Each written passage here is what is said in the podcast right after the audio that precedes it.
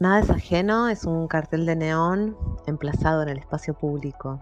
Nada es ajeno es un cartel que surgió en Valparaíso, Chile, cuando fui invitada a realizar una residencia en un cerro, en el Cerro Mariposa, un cerro que había sido quemado en el año 2014 y que los habitantes habían tomado sus tierras me invitaron a hacer alguna intervención y conversando con la gente del lugar salió la frase nada es ajeno. Significa si nada es ajeno, todos de todos todos de todos. Esa frase fue emplazada en lo alto del cerro y las plantas fueron creciendo entre las letras. Eh, ahora el cartel no prende, pero sigue ahí como una memoria del, del territorio.